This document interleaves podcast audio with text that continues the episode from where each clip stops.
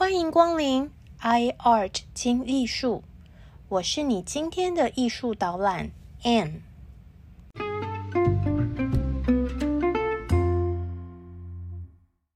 大家好，我係 Anne。大家好，我是 Anne。欢迎来到 iArt 精艺术。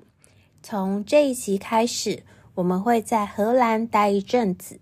跟随林布兰和维梅尔的脚步，一起游历十七世纪荷兰黄金年代的艺术世界。但是呢，在进入大师们丰富的艺术人生之前，我们需要先来了解一下比较硬核的历史背景。因为在我们的教育中，相对于英美法这些近代西方大国。我们好像比较少接触到荷兰的历史，对于这些荷兰绘画大师的生活背景，也相对比较不容易理解。所以呢，在这里我会用最简单的方式和大家介绍大师们的家乡荷兰。从一五六八年到一六四八年间，今天荷比卢地区的低帝国经历了。新教对抗旧教西班牙统治者的八十年独立战争，最后大致分裂成北方的新教荷兰和南方的旧教比利时。这场独立战争打了四十年之后，曾经在一六零九年签订和平协议，所以在一六零九年到一六二一年之间。存在了十二年休战的和平时期。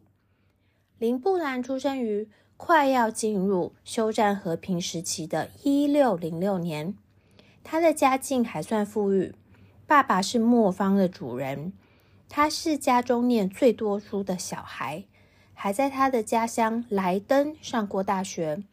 那个时候，莱登大学是欧洲一等一的大学。林布兰也算是常春藤高材生这种概念，不过他比较喜欢画画，可以说是很清楚自己目标的天选之人。当他下定决心要当一名职业画家的时候，荷兰开始进入贸易、科学和艺术各方面都领先世界巅峰时期，被称之为荷兰黄金年代。哎，你不是说当时的荷兰已经打了四十年独立战争吗？怎么没有生灵涂炭、人间地狱，反而发展出黄金年代呢？当然，战争绝对是带来毁灭性的悲剧。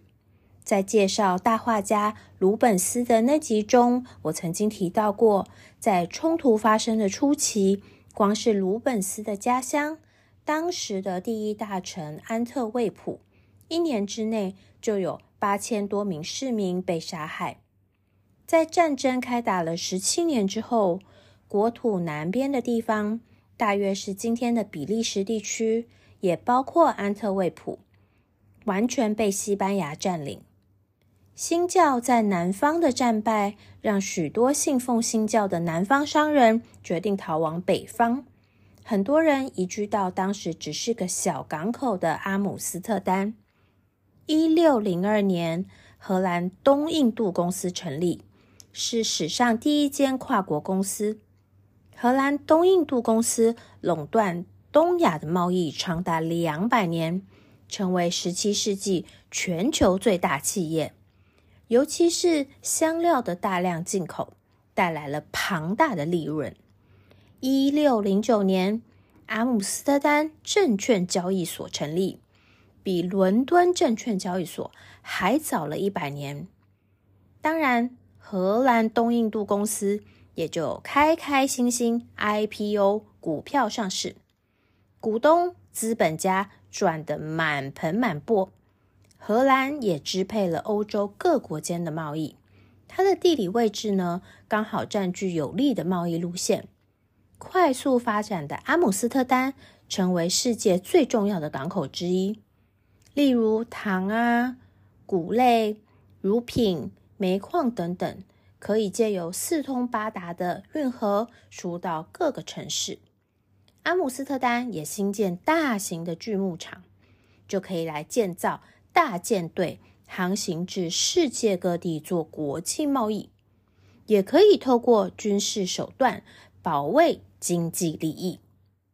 十七世纪的荷兰甚至开始进行非洲与美洲之间的奴隶贸易，成为欧洲首屈一指的奴隶贸易国家。阿姆斯特丹也成了欧洲奴隶之都。当时奴隶船竟然高达一万艘，一直到一百年之后，奴隶之国的名号才被英国取代。相较于今天小而美的阿姆斯特丹，大家可能有点难去想象它在十七世纪的样貌。阿姆斯特丹的人口从一五八零年的三万人。到了七十年之后，已经成长了七倍，变成一个二十一万人的城市。我们可以把阿姆斯特丹想象成当时全世界最全球化的城市之一，就好像今天的纽约一样。其实，今天的美国纽约是在一六二六年荷兰殖民总督才从原住民手上买下来的。当时，荷兰殖民总督花了大约今天的一千美金，就买下整个曼哈顿岛。当时还被命名为新阿姆斯特丹。然后在四十年之后，荷兰打不过人家，败给了英国，只好将新阿姆斯特丹拱手让给英国人。英国人呢，随即将此地改名为。新约克 （New York） 才是我们今天纽约命名的由来。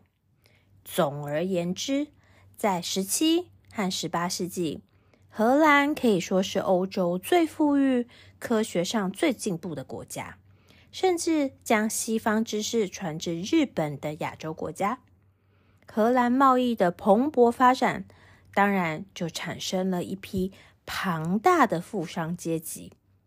在当时的荷兰，一个人的社会地位主要取决于财富。听起来是不是和今天的资本世界很像呢？和当时的欧洲邻居国家们很不一样。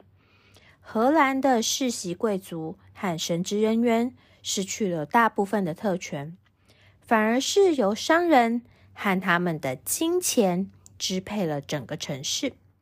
富裕的商人。当然也很想成为梦想中的贵族，因此他们借由成为地主、取得家徽等等形式，进入所谓的贵族阶级。世袭贵族为了能够得到与身份相符的资产，最简单的方式就是和富商联姻。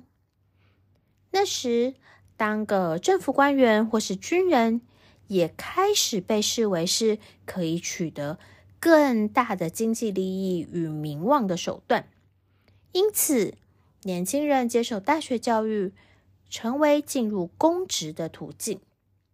富商与贵族家庭会出钱让儿子在欧洲各地壮游，这些年轻男人通常会有一位私人学者伴游。参访欧洲各国的大学、历史景点和艺术品，一边呢增广阅历，一边交朋友。诶，就是一种超级奢华交换学生概念吧。由于财富对社会地位的重要性，阶级之间的分界并不明显，社会流动也比其他的地区要频繁。因为新旧教派常年征战。要荷兰人达到宗教宽容，其实并不容易。不过，务实的荷兰人更重视金钱，金钱可以克服敌意，越多的钱就可以办到越多的事情。只要有钱，肯花钱，就算宗教宽容也是可以啦。所以呢，吸引了大量其他国家的宗教难民。特别是来自西班牙与葡萄牙的犹太商人，于是就带来了更大量的财富。新的富裕人士也对艺术、文学和科学带来更多的关注与金钱的赞助。所以，当林布兰在家乡事业有成，想要更上一层楼、大展身手的时候呢，二十五岁的他便从家乡莱登搬来荷兰前烟角木的阿姆斯特丹。绘画收藏一向是展示。金钱实力和品味的最佳途径之一。阿姆斯特丹的新富阶级本来就很喜欢用绘画作品装饰自己的豪宅，尤其是他们更喜欢绘画中的人物是自己啦。这个时候，下笔如有神的林布兰很快就成为阿姆斯特丹肖像画一哥，年纪轻轻便成为。土豪肖像画家第一人。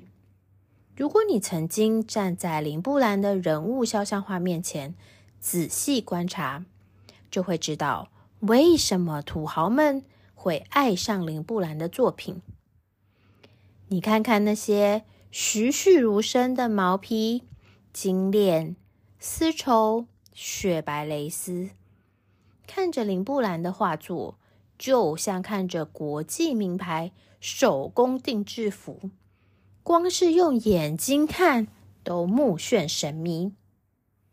一六三零年代的阿姆斯特丹有钱人呢，他们多是白手起家的富一代新教徒，他们的宗教教义强调低调谦逊，不可以炫富。因此，这个时候就需要神人林布兰上场了。他帮他的委托人绘制的肖像，同时要 show off，老子有的是钱，又要表现出很精、很传统的宗教保守气质。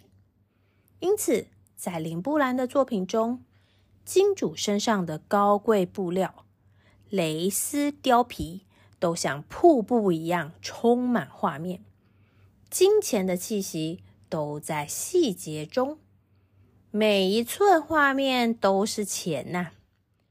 例如这幅尼古拉斯拉茨的肖像画，属于林布兰早期一六三一年的作品。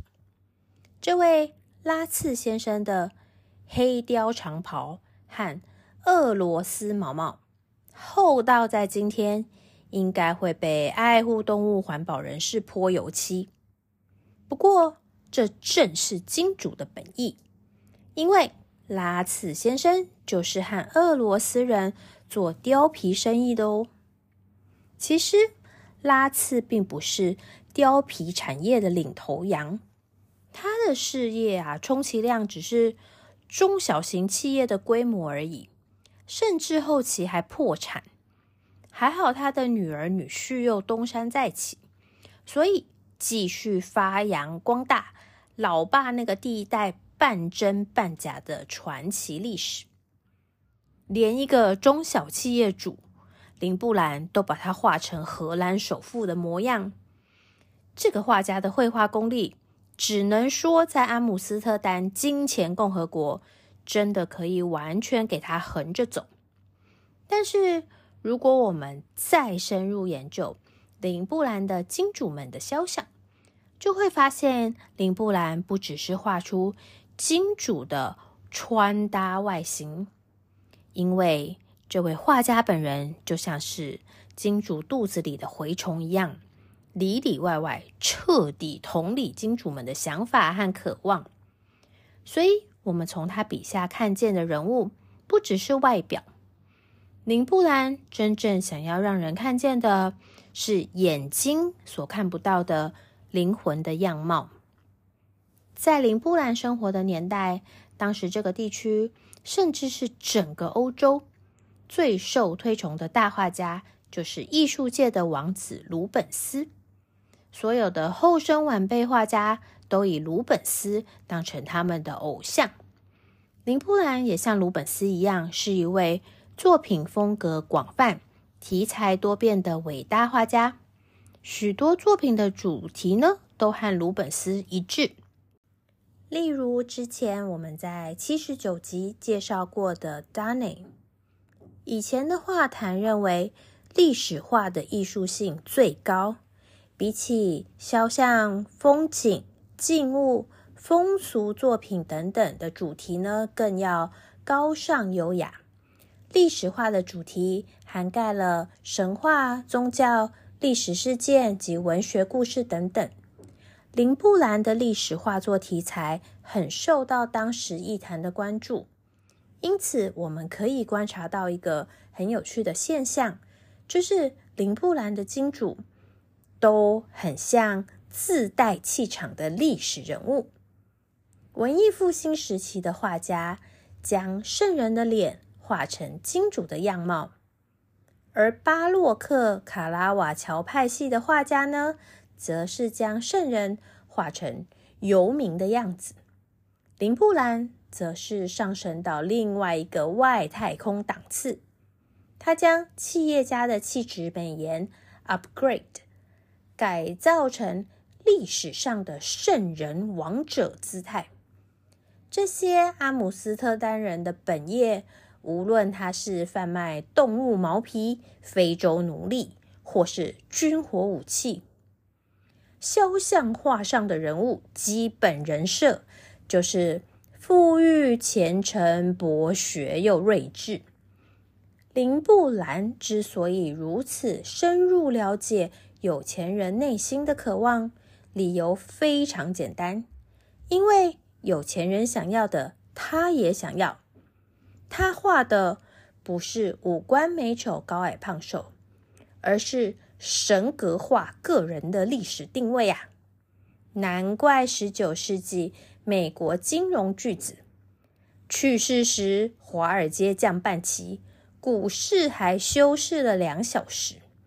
一个人撑起半个美国艺术品收藏的 J.P. Morgan，他在一九零三年的时候买下了林布兰的这幅尼古拉斯拉茨的肖像。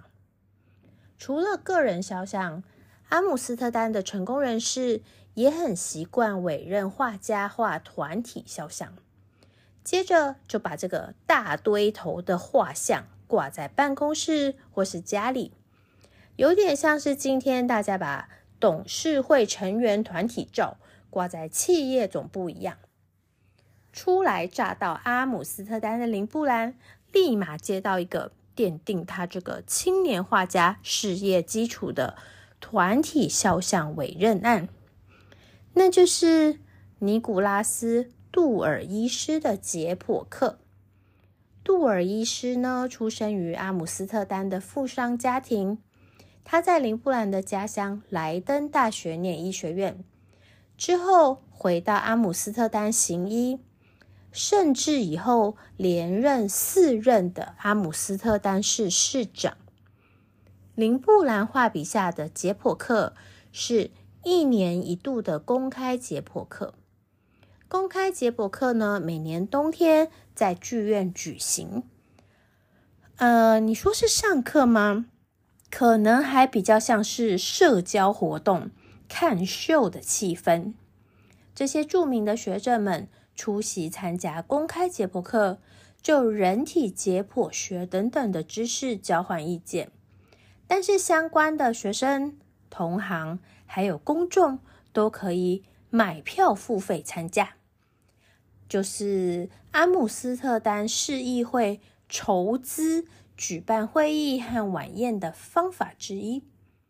这幅作品由阿姆斯特丹外科医师工会委任。依照当时的惯例，每隔五到十年，工会就会委任肖像画家为公开解剖课画画。画完后呢，就将作品悬挂于工会的大厅。但是，肖像画中出场的每个人物都需要付钱才能被画在作品中，而且占据画面中心的人物，例如杜尔医师本人。可能要付到两倍的价钱哦。以前的团体肖像画，因为人物众多，几乎都是排排站的呆板构图。尼古拉斯·杜尔医师的解剖课是林布兰在阿姆斯特丹所得到的第一个主要委任案，而且他从根本上彻底改变了团体肖像画的惯例。林布兰描绘了杜尔医师正在向一群医师们解释手臂的肌肉组织，画面呈现三角金字塔的构图。每个人物都有不同的情绪表情，生动活泼、活灵活现。有的人陷入沉思，有的人充满好奇，有人面露惊讶，还有人的眼光凝视着画布之外的我们。当然，这幅画描绘的是一个虚构的画面，一个只存在于艺术家林布兰脑袋中的画面。因为如果是真实的公开解剖课的情况，那场景就会是在一个充满人又充满血腥和尸臭的剧场，专业和不专业的群众围坐在舞台四周看热闹，而杜尔医师这些大名鼎鼎的专家出场之前，其实是低阶的劳动工人先将尸体准备好。因为重要的大人物啊是不会参与这些卑微血腥的工作的，所以如果林布兰更写实的呈现解剖课的画面，那桌上那具尸体绝对是开膛破腹，恐怖千万倍。通常一具尸体最先被打开的是胸部，因为那里的器官腐烂的最快。林布兰的神奇画笔不但赋予了医师们生动精彩的人物造型，最令我们惊艳，甚至让人不禁深深思考的，其实是那具尸体。有些艺术史专家认为，相较于真实的解剖场景，林布兰描绘了一具圣洁的尸体，让人记得。他也曾经是一个人，虽然是一个来自社会最底层、鸡鸣狗盗的罪犯。这个人叫阿里斯·金特，他和林布兰一样来自家乡莱登，后来在阿姆斯特丹偷拐抢骗、互殴打架，最后被判处绞刑。这些被吊死的犯人尸体。一排排吊在港口，就是航行到阿姆斯特丹的船员们第一个映入眼帘的画面。尸体仿佛是另类的自由女神像，迎接远道而来的异乡人。好哦，今天的艺术导览就先到这里。如果你也爱上林布兰的光，欢迎和 iArt 听艺术。一起探索荷兰大师林布兰的内心世界。我们下次见，哈奇 game。